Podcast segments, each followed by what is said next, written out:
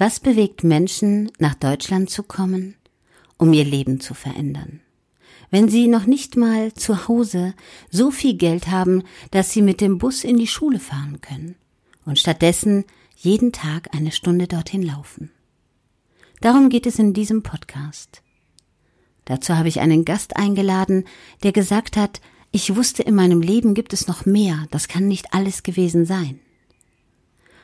Und ich wusste, ich muss erstmal die Sprache lernen, damit ich mich mit den Menschen in dem Land, wo ich hingehe, auch unterhalten kann, damit wir uns verstehen, damit ich mich äußern kann und die Menschen mich verstehen und ich die Menschen verstehen kann. Ich begrüße hier in diesem Podcast Gosi. Er hilft heute Menschen, die in diesem Land sich nicht zurechtfinden oder in einem anderen. Bleibe bei mir in diesem Podcast.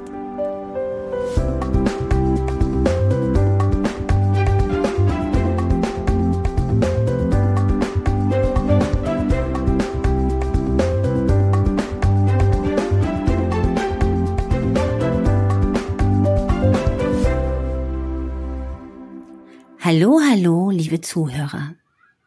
Wir sind ein großes Land, wir sind eine große Welt und wir sind im Prinzip, wenn man so richtig nachdenkt, eine Menschheit, was viele Leute nicht erkennen und manches Mal leider nicht beachten. Wir sind ein Planet und ein Zuhause. Zu Corona-Zeiten merkt man das plötzlich wieder, dass wir alle zusammengehören.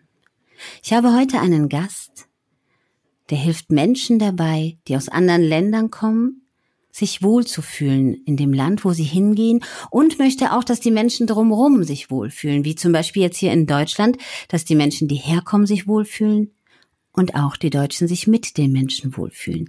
Ich begrüße von ganzem Herzen Gosi. Schön, dass du da bist. Dankeschön, dass ich da sein darf, Claudia. Ich freue mich mega, dich zu begrüßen, euch allen Zuhörer zu begrüßen. Ja, ich bin gespannt.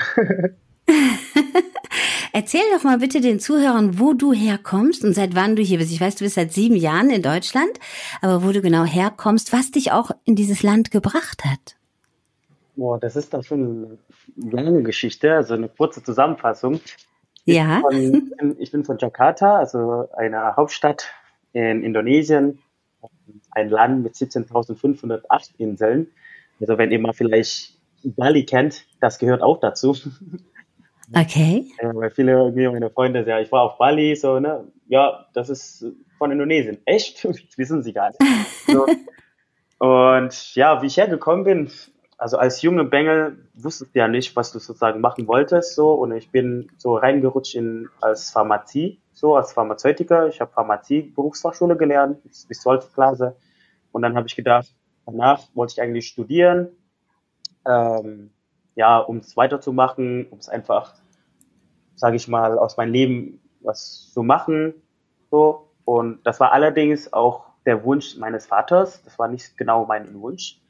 Aber erstmal gefolgt ja. und habe ich gedacht, okay, ich will nach Deutschland kommen, weil ich wusste, dass deutsche Pharmazieindustrie sehr groß ist. So. Und dann habe ich gedacht, okay, nach Deutschland studieren, weil in Indonesien musst du halt viel bezahlen. Und ich habe irgendwie gehört, dass in Deutschland man nicht so viel bezahlen muss. So. Und dann aus meinen intrinsischer Motivation auch heraus tatsächlich, weil ich meine Familie helfen will, ähm, wollte ich halt nach Deutschland kommen. So. Und es war, oder es schien tatsächlich am Anfang unmöglich, weil ich musste, ich musste ja eigentlich alles bezahlen und ich konnte nicht mal teilweise Reis essen. Manchmal haben wir nur Reis und Salz so gegessen. Manchmal mussten wir fasten.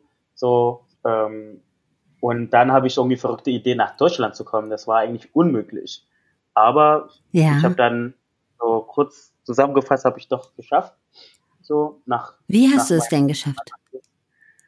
Ja, wie habe ich es denn geschafft? Also ich sag's immer, wenn man wirklich einen Wähler hat, schafft man alles. Also geht nicht, gibt's nicht. Das ist auch an meinem Leitsatz.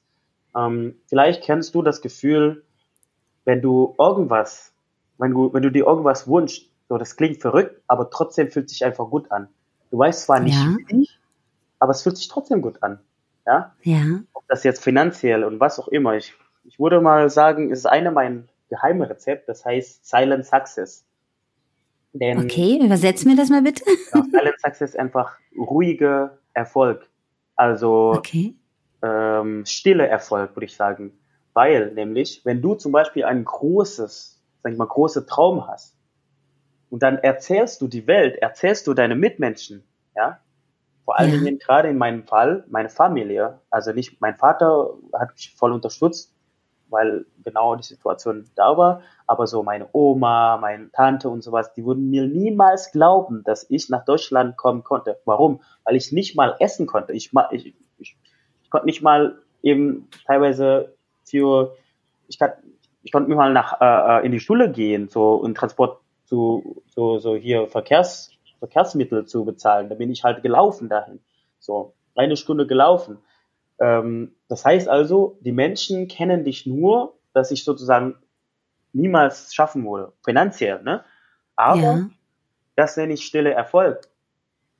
Und du behältst für dich nur, du weißt, dieser innere Wunsch ist so groß und du Du äußerst nur mit den Menschen, die du vertraust. Zum Beispiel meine besten Freunden und dann niemand anderen mehr. So, das ist stille Erfolg, bis du sozusagen den Erfolg hast und dann den Resultat anderer Menschen zeigst. Dann kannst du die anderen sagen. Ansonsten sagst du niemanden deinen Wunsch oder deinen großen Traum. Nur das ist meistens am besten, weil die Leute sonst immer dagegen sprechen und nicht daran glauben. Und das ist ja auch dein Traum. Und sonst sagen die, ach, das schaffst du nicht. Und sagen dir alle Dinge, die dagegen sprechen um dich von deinem Pfad oder von deinem Traum, dein Ziel abzubringen. Genau so Weil sie selber halt in sich drin diese Energie nicht spüren. Genau so ist es. Das ist sozusagen mein Geheimerfolg. Und da drin sind auch noch Geheimrezepte, sage ich mal, wie ich das geschafft habe, diese Geheimerfolg auf dem Weg, wo die Leute eben und die Menschen, vor allem wenn Familie oder sowas, dir nicht anvertrauen und du keine große Selbstvertrauen hast und ja, da habe ich auch sozusagen dann Rückblick geschaut, was, also warum oder welche Dinge mich so weit gebracht haben. So. Jetzt bist du ja schon sieben Jahre in Deutschland und ähm, jeder fragt sich jetzt wahrscheinlich, okay, aber wenn einer nicht mal das Geld hat, um in einen Bus zu steigen, um zur Schule zu kommen, wie alt warst du jetzt, als du nach Deutschland gekommen bist und wie hast du das dann wirklich geschafft? Bist du einfach losgelaufen oder was hast du gemacht? 16, 18 bin ich, ähm, mit 18 bin ich. Mit 16? Mit, äh, mit 18, okay. Genau. So, das ist, ich glaube, das ist genau das, was ich, was die Menschen unterscheidet, die nicht so viel haben. Diese Willensstärke. Ich merke tatsächlich in Deutschland, in Deutschland habe ich ja beobachtet, die Deutschen sind das ist das Land der, Ding, der Denker und der Dichter, Goethe, Schiller und sowas. Ne? Und ja. hier beispielsweise, wenn man irgendwo eine Idee hat, Wunsch hat und sowas, dann erzählt man was und dann sagt er, wie willst du das machen? Ja? Und dann fragen sie sich, ja, du musst erstmal ganz gut überlegen, planen, analysieren, Stück für Stück, alles Mögliche. Und eine das Ding, was ich euch mitnehmen, mit, mitgeben darf, mitgeben kann, ist einfach machen. Also Aber wie hast du es gemacht? Du, lässt, du spannst mich auf die Folter. Wie hast du es denn gemacht? little, little tiny step. Also wirklich eine Babyschritte, weil wenn ich jetzt, sage ich mal, anfange, ich habe wieder einen Wunsch, okay? Egal was ja. auch immer, äh, vorstelle dir vor, du hast einen Wunsch und diesen Wunsch musst du vor deine Augen, wirklich vor deiner Nase sehen, so, ne? So, wenn du mhm. spüren kannst, riechen kannst, dass du diesen Wunsch, sage ich mal, schon realisieren kannst oder dass du so als ob du schon da wärst, dann ist es richtige Wunsch. Wenn es nicht so ist, wenn es nicht kribbelt, dann vergiss es. Such andere Wunsch. So, und dann ist ja dieser große Wunsch groß und dann unterbrichst du sozusagen äh, und unterteilst du in kleine Steps. Warum? Wenn ich am Anfang überlegt hätte, was ich in drei Monate, in sechs Monate machen muss, um nach Deutschland zu kommen, dann muss ich gucken, okay, wie viel Geld brauche ich, welche Kleidung muss ich machen, äh, muss ich haben, äh, äh, FISO muss ich haben. Das heißt, das ist so ein großen Batzen Geld, die ich noch haben muss, äh, ha haben muss, wo mich dann nochmal zurückhält, in die Umsetzung zu gehen. Weißt du? Das mhm. heißt, es ist ja, so klar. groß, dass ich dann nicht mehr nach vorne gehen will. Das ist genau was Unterschied, warum die Deutschen viele, also viele, viele Menschen nicht einfach macht, sondern nur Plan, Plan, Plan, Plan. Und dann ist, ist man überflutet, okay, das geht sowieso nicht, weil es einfach zu groß ist. Deshalb habe okay, ich. Okay, also ich weiß jetzt, du hast dir keinen Plan gemacht, du hast es einfach gemacht, aber du hast mir immer noch nicht verraten, wie. Ja. Vielleicht willst du das ja auch als Geheimnis behalten. Nein. Dann sag's mir ruhig. Ich gebe. Ähm, okay. fang mit ersten kleinen Baby Step. Von mir aus wirklich ein Zentimeter. Das heißt, du musst überlegen, okay, ich will nach Deutschland. Was ist das, was du jetzt tun kannst mit dem, was du hast, dort, wo du jetzt bist? Nicht überlegen, was drei Monate passiert, nicht überlegen, was drei Monate mhm. passiert, sondern ich habe dann gedacht, okay, was muss ich machen? Deutsch lernen. Das Einfachste. Dann, dann, das ist dann auch wieder, okay, Deutsch lernen, das ist das, das, das Logischste für meinen Verstand, was nicht so groß ist. Und dann auch da gibt es ja auch wieder Zwischenstep. Okay, dann muss ich was gucken, muss ich wieder schauen und hier schauen. Und dann gibt es wieder Hindernisse.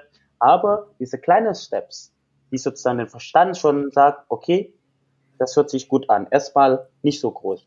Und dann fängst du an zu laufen. Wenn du zum Beispiel einen Marathon laufen willst, dann läufst du ja auch nicht gleich 44 Kilometer. Dann läufst du mhm. ja auch mhm. erstmal einen Kilometer. Wenn du, du kannst zwar 44 Kilometer gleich laufen, aber wenn du noch nicht gemacht hast, dann machst du deine ganzen Muskeln kaputt und dann erschreckst du dich, dann bist du wieder oder verfällst du wieder in deine alte Muster. Das heißt. Okay, dann frage ich mal anders. Wie lange warst du denn unterwegs von dem Gedanken bis nach Deutschland? okay, äh, von den Gedanken was unterwegs. Ähm, ich habe das gemacht und dann habe ich äh, meinen Sprachkurs äh, gefunden und dann habe ich als mh, hm, warte mal drei bis vier Monate Intensivkurs gelernt und dann habe ich als Au-pair ähm, ja als Au-pair mich beworben und dann bin ich Dezember 2012 habe ich meine bin ich dann geflogen nach Weimar. Also das heißt so ah. ungefähr fünf Monaten hat es gedauert, bis ich dann wirklich nach Deutschland kommen durfte. So. Aber du hast dir Wege gesucht. Und hat das denn geklappt mit deinem Studium oder hast du dann doch dich für was anderes entschieden? Nein, hat nicht geklappt. weil, hat nicht geklappt. Weil das, was doch mein Vater wollte, nicht das, was ich wollte, habe ich dann auch gemerkt. So, und dann, ähm, als ich Au pair war, habe ich viel gekocht und ich wusste nicht, dass wirklich, dass mir Spaß gemacht hat oder dass wirklich mir liegt. Und dann habe ich angefangen viel zu kochen und dann, ich habe mich auch spät beworben, vielleicht soll es auch so sein. Und ja, und äh, mein Zeugnis wurde auch nicht erkannt, anerkannt. Äh, okay. Und deshalb muss ich dann irgendwie was anderes suchen. Und dann hat meine Gastmutter gesagt, ey, du kochst du voll gerne, es macht dir doch Spaß und alles, ne? Und dann habe ich angefangen, Koch zu lernen. So, weil ich dann keine, keinen Platz mehr bekommen habe, dann habe ich als Koch angefangen, äh, eine Ausbildung zu machen. Okay. Und war das dann das, was du wolltest? Hast du die Ausbildung bis zum Ende gemacht? Ja, das war schon das, was ich wollte. Mein Vater war auch enttäuscht erstmal, äh, als ich das gemacht habe, weil ja, vielleicht ist normal in Indonesien, du machst das, was deine Eltern sagen, dass deine Eltern sich wünschen, oder was die Eltern nicht geschafft haben, projizieren sie und dann ja, sollen halt die Kinder machen. So und dann. Ja, ich habe ja auch bei dir ähm, mal ein bisschen recherchiert und äh, bei dir war ja zu Hause sehr viel Wut-Thema, Aggression und ja. ihr seid ja auch geschlagen worden, nicht nur deine Mutter und du. Ich hoffe, es ist okay, dass ich das jetzt erwähne. Du hast vorher gesagt, ich darf dir alles sagen und dich alles fragen. Und ich glaube, daraus resultiert ja auch, dass du vielleicht einen Beruf gewählt hast, der im Prinzip die Ruhe zu Hause brachte. Ja, weil das eben von dir erwartet wurde und du hattest wahrscheinlich gar nicht wirklich die freie Gelegenheit zu überlegen, was du wolltest. Du hast ja auch in einem Beitrag gesagt, du hast auch immer solche Menschen um dich herum gehabt, die oft wütend waren und du hast das falsch interpretiert, aber es war halt immer mit Aggression. Genau. Also ich glaube, das Universum oder wer auch immer du glaubst, der gibt dir immer das, was du brauchst, nicht was du willst. So, bis du halt kapierst, dass du das, das Ding anschauen musst. Und deshalb äh, bin ich auch so mehr oder weniger umgestiegen von Koch zu Persönlichkeitsentwicklung, zu Coach, zu Mentor, ja. weil ich noch mehr verstanden wollte. Warum? Also warum habe ich mich so benommen? Warum reagiere ich so, wie ich reagiere? Warum ziehe ich immer solche Menschen an? So.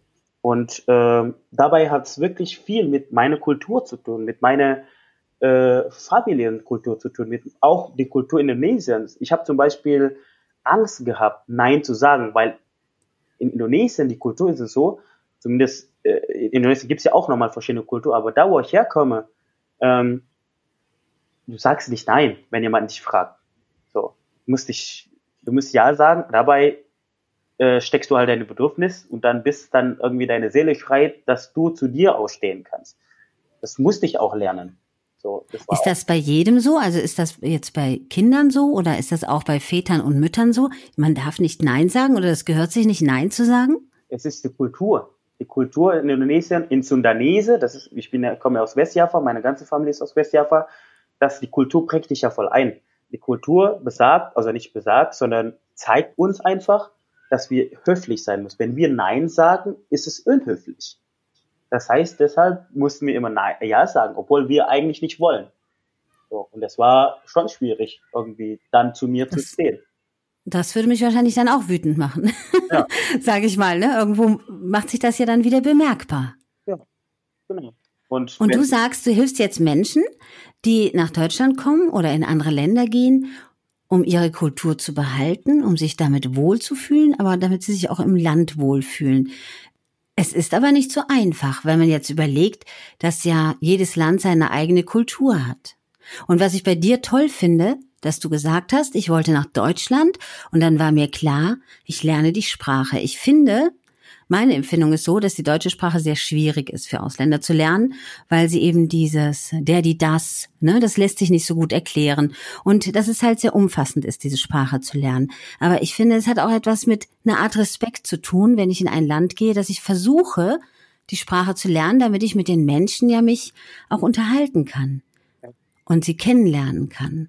Wie siehst du das? Ich fand das zum Beispiel bei dir ganz toll und das ist manchmal so enttäuschend, wenn du Menschen kennenlernst, die sind schon zehn Jahre da und sind nicht wirklich angekommen? Ich, ich finde, das gehört zwei Seiten. Erstens natürlich die Wille, dass wir selber auch wollen zu lernen, weil wie willst du denn anderen Menschen verstehen, wenn du äh, nicht mal sprichst oder wenn du nicht verstehst, was sie sagen? Ich bleibe mal einfach hier in, in Deutschland. Ja? Also wenn du nach Bayern gehst, da sprechen ja auch schon andere Deutsch, richtig? Ja. Und die Leute genau. verstehen dann auch nicht. Das heißt, das gibt dann sogenannte Missverständnisse. Mhm. Das heißt, wenn sie gewillt sind, also es braucht zwei Parteien, die anderen sind, müssen auch gewillt sein, sich gegenseitig zu verstehen. Wenn sie gewillt sind, dann, dann, dann entsteht dann keine Missverständnisse, dann müssen sie beide halt irgendwie einen Weg finden, wie sie zusammenkommen. Jetzt gerade in Indonesien, ach Quatsch, in Deutschland habe ich mich entschieden, dass ich halt kennenlernen will. Ich will die Menschen verstehen. Wenn du nicht mal Menschen verstehen willst und du dich selber nicht verstehen willst, sorry, dann brauchst du auch nicht herkommen. Also es ist wichtig, dass zwei Parteien auch funktionieren. Das heißt also, ich glaube, die innere Einstellung muss auch passen. Wenn du zum Beispiel schon denkst, ja, Deutsch ist schwer und das und die Deutschen sind so und was auch immer. Ich war schon immer wie ein kleines Kind. Ich bin neugierig. Ich will lernen. Ich will die Menschen verstehen. Ich will ähm, andere Menschen auch, sage ich mal, auf mich zukommen lassen. So, aber ich muss dafür auch mein Herz öffnen. Dabei ist auch die Gefahr, wenn du dein Herz öffnest, verletzt zu sein. Da musst du auch bereit sein dafür. Was ist das genau, was du jetzt tust? Du hast mir vorhin gesagt, du möchtest andere Menschen unterstützen, du möchtest auch deine Familie unterstützen und vor allem auch finanziell. Das ist ja wirklich, ähm, muss ich sagen, alle Achtung weil du ja selber vor sieben Jahren mit nichts angefangen hast. Das prägt ja einen wahrscheinlich auch. Und ich habe dich ja in einem sehr teuren Jahresausbildung kennengelernt. Wie hast du es dahin geschafft? Auch wieder tatsächlich Willenskraft und Mut. Ich glaube, das hat auch mit meiner Persönlichkeit zu tun tatsächlich. Meine Persönlichkeit ist so, dass ich gerne riskiere. Ich liebe einfach neue Dinge zu probieren, auszuprobieren. Und, ähm, und vor allen Dingen, ich habe eine tiefe Motivation in mir oder tiefe ja, Sinnhaftigkeit in mir, warum ich sozusagen aufstehe. Das heißt, das ist das, was ich auch mache. Ich bringe Menschen bei oder begleite auch die Menschen, dass sie selber auch wirklich von sich aus wissen, was sie erschaffen wollen, wie sie leben wollen und was ihre eigene Superkraft ist. Ja, wir sind alle geboren wie ein Held. mit reiner Seele, mit purer Seele. Wenn mal die Kinder sehen, das sind mit purer Seele. Was passiert aber?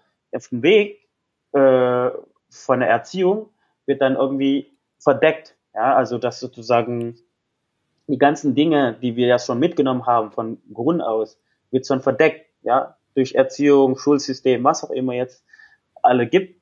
Und darum geht das. Ich begleite Menschen als Coach, als Mentor, ihre Superkraft wieder zu aktivieren, aus ihrer unterkulturellen Wurzeln. Wie ich gesagt habe, die Kultur, die du schon mitgebracht hast, hat's ja alles geprägt. Auch so wie du klarkommst hier in Deutschland, ja, dass du auch die anderen Menschen verstehst, wie also bevor du, sage ich mal, verstanden werden willst. Mhm. Also es ist umfasst ganz viele, auch finanziell. Ich liebe ja Diversity, Vielfalt. Das heißt also, ich bringe auch Menschen bei, gerade fokussiere ich mich, wie sie gerade in diese Situation rauskommen, dass sie nicht nur mit einem Einkommensquelle abhängig ist, sondern mit mehreren Einkommensquellen. Ich nenne das wieder Diversity, eine Vielfalt von Einkommensquellen. Das muss man natürlich mal aufbauen, das kann man aber auch lernen. Das heißt also, ich stelle mal vor, wenn du äh, eine Wasserquelle hast, nur eine Wasserquelle, und irgendwann vertrocknet sie, dann fließt dann nicht mehr das Wasser. Das heißt, wie kannst du das erschaffen, mehrere Wasserquelle aufbauen, dass du, wenn eine mal verstopft, wie der Fall jetzt Corona, das woanders noch fließt. Also es ist tatsächlich ein ganzheitlicher Prozess. Also ich, ich bin ja auch Creator Coach, Inspiration Coach, ja, ähm, und habe auch eigene Superhero Mentoring Programm.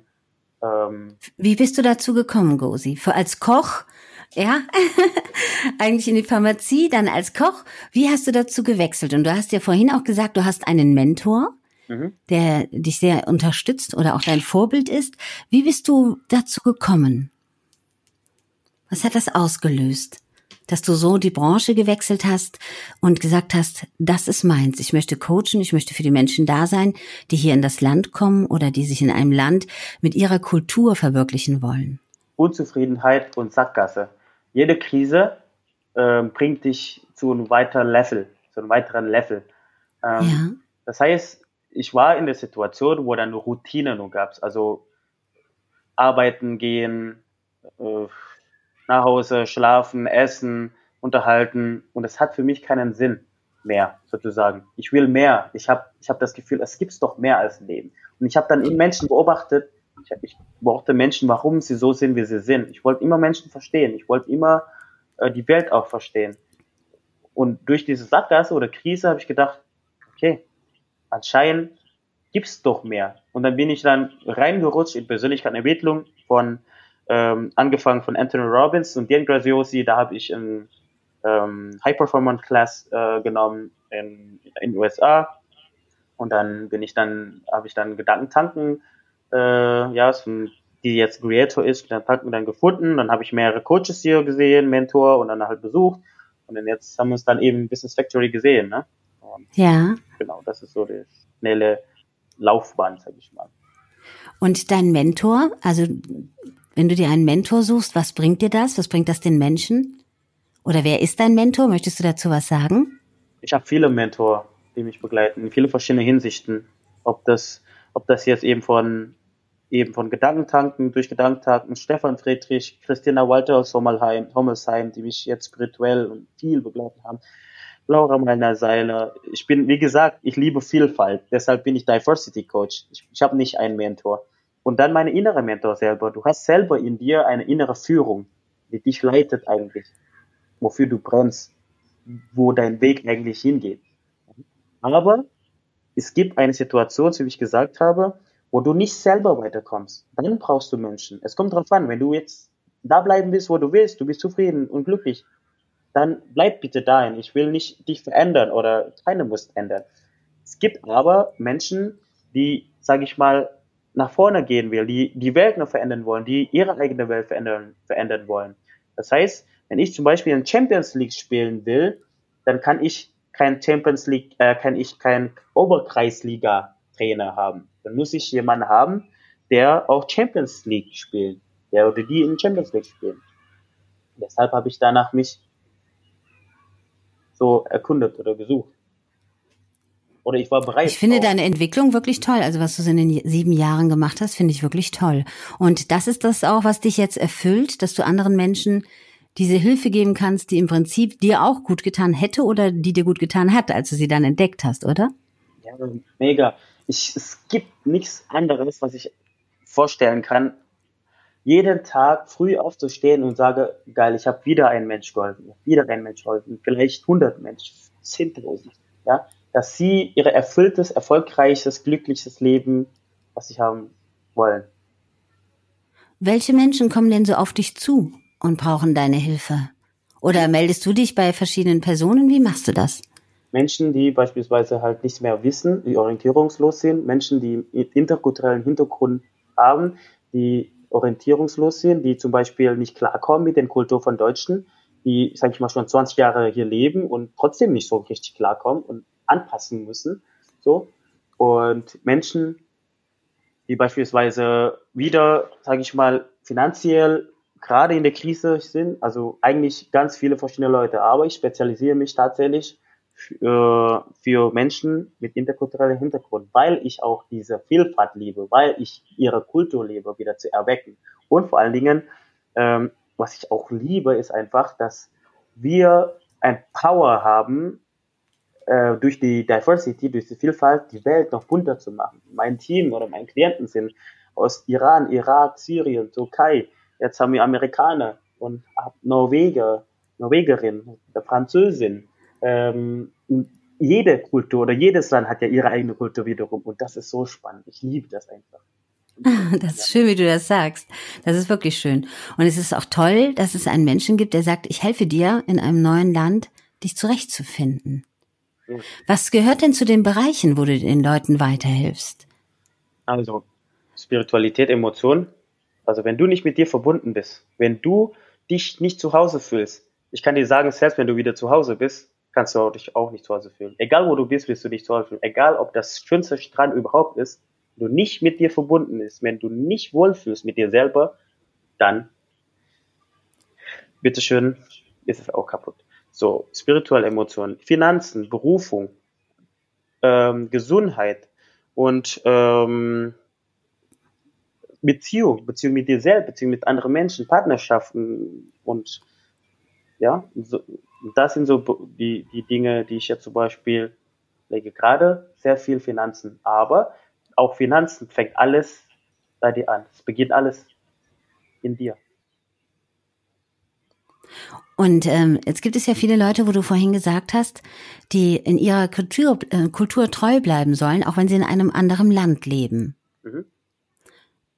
Wie meinst du das genau? Mhm.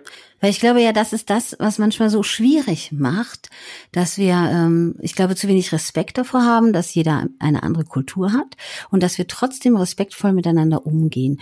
Und das ist ja nun mal in den letzten Jahren, glaube ich, wieder sehr gewachsen, dass die Leute nicht so gut miteinander umgehen können, weil sie sich hilflos fühlen egal ob das jetzt Menschen sind, die eingewandert sind oder Menschen sind, die hier leben. Mhm. Ja, und im Endeffekt sind wir ein großer Erdball und äh, man darf ja nicht vergessen, und ich glaube, das ist immer das, was die Menschen vergessen. Wir haben uns nicht selber geschaffen. Wir sind wie ein Zufallsgenerator irgendwo auf die Welt gekommen. Ob wir in China, in der Türkei oder Afrika oder Deutschland geboren werden, das suchen wir uns ja nicht selber aus. Das hat uns das Schicksal geschenkt. Ja. Und wenn wir in einem Land leben würden, wo du sagst, ähm, wir hatten nicht mal was zu essen, würden wir wahrscheinlich auch dorthin gehen, wo wir hören, da gibt es etwas zu essen oder da gibt es eine Ausbildung. Mhm. Ja. Ähm, ich glaube, wenn wir anfangen, unsere Labellen, Etiketten, ähm, alles, alle diese Dinge, die wir uns definieren, ob das jetzt, wo wir herkommen, welche Länder, welche Kultur, äh, äh, Professor, Doktor, was du Kuckuck ist, ähm, wenn wir anfangen, das abzulegen, wer sind wir? Wir können hinterfragen, wer sind wir? Wären, wären wir ohne dieses ganze Labels? Und dann zu hinterfragen, warum bin ich denn eigentlich hier? Ja, fühle ich mich wirklich hier wohl? Will ich hier was erschaffen oder will ich zurück? Oder ist es eigentlich nur Zwischenstep? Und so kann ich sozusagen einfach die Menschen mitgeben. Meine Freunde, die gerade hierher gekommen sind, die zum Beispiel geflüchtet sind, verständlicherweise. Und dafür auch Appell an meine deutsche Freunde oder alle Menschen, wenn wir anfangen auch einfach zu reden und unser Herz zu öffnen, und den Raum zu geben, dass die Menschen hier auch einen Grund haben, hierher zu kommen, dann verändert sich was, glaube ich. Bin ich voll davon überzeugt. Warum sind die Leute jetzt aus dem Land geflüchtet, wo du gerade von sprichst? In verschiedenen Hintergründen. Auch wegen Armut oder wegen Gewalt? Mut, Gewalt, Krieg oder äh, was Neues zu erschaffen. Weil ich glaube, das ist immer das, was manche Menschen vergessen. Also sagen wir das mal so. Ich mag, dass wir einsehen, dass wir ein Planet sind, dass wir alle menschlich miteinander umgehen. Und äh, natürlich gibt es bestimmte Situationen, wo man sich auch ein wenig verloren fühlt, ähm, einer fremden Kultur gegenüber. Das ist leider so. Das ja. muss man leider auch zugeben. Ich weiß nicht, wie du das siehst.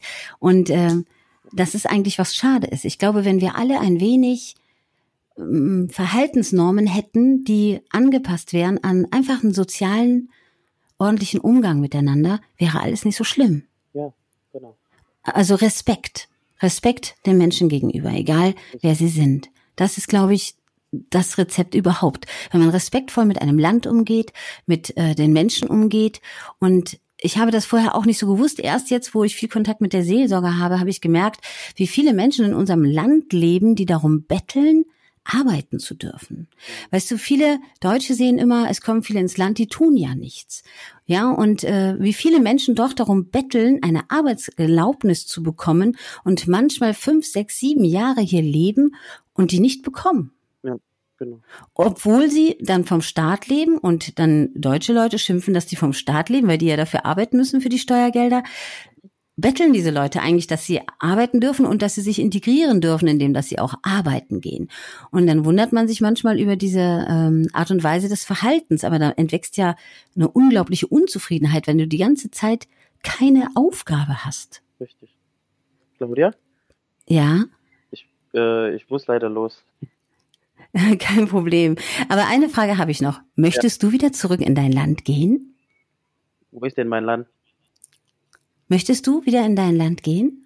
Ich lebe. Oder in das Land, sagen wir mal genau. Wo ist denn mein Land? Wir sind ja alle auf einer Erde.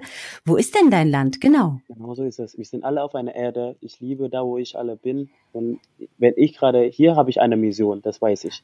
Ähm, ja. Und ähm, eben Menschen zu erwachen oder zu begleiten das einfach mal zu öffnen, ihre interkulturellen Vielfalt zu begegnen, ihre Superkraft wieder zu entdecken. Ob ich nach Indonesien komme, das weiß ich nicht. Ich lebe im Hier und Jetzt. Ähm, ich werde auf jeden Fall nach Indonesien zurück, um zurückzugeben, um Menschen da zu helfen nochmal. Aber ich weiß nicht, was in fünf Jahren passiert. Ich weiß nicht, was in zehn Jahren passiert. Das Wir wissen nicht mal, was morgen passiert. Deshalb, ähm, das ist die Frage, die ich nicht beantworten kann. Will ich auch nicht beantworten. Ich liebe einfach immer was Neues. Sag noch, wo können die Menschen dich finden? Die können mich überall Die jetzt äh, zuhören und das nicht lesen drunter. Also Instagram bin ich ziemlich aktiv. Ich bin gerade leider in Social Media äh, ein bisschen pausiert. Auch ich habe auch einen Podcast, äh, äh, Cultural Superhero Podcast ähm, und ich bin Facebook und meine äh, eigene Webseite, ja, Inspiration-hero.com. So, und ich werde einfach mal alles, glaube ich, in Notizen, in die, äh, in den Show Notes genau. äh, geben. Genau. Wer sich interessiert, wird drunter schauen. Gusi, ich danke dir viel, vielmals für dein sehr offenes Gespräch. Und äh, vielleicht hören wir uns zu diesem Thema nochmal wieder. Sehr gerne. Noch ein wenig intensiver und ein bisschen ausführlicher, weil gerade im Seelsorge-Podcast eben viele Menschen sich auch melden aus den unterschiedlichsten Kulturen, die auch sehr traurig sind. Und äh, ja, da hätte ich dann bestimmt noch viele Fragen für dich. Sehr, sehr gerne. Ich danke mich viel, vielmals für deine Offenheit, für deine Einladung. Ich freue mich, euch, dir, die Zuhörer helfen zu können, den Weg zu zeigen, begleiten. Ja, vielen lieben Dank. Danke dir. Bis bald, Gosi. Vielen Dank, Claudia. Bis bald.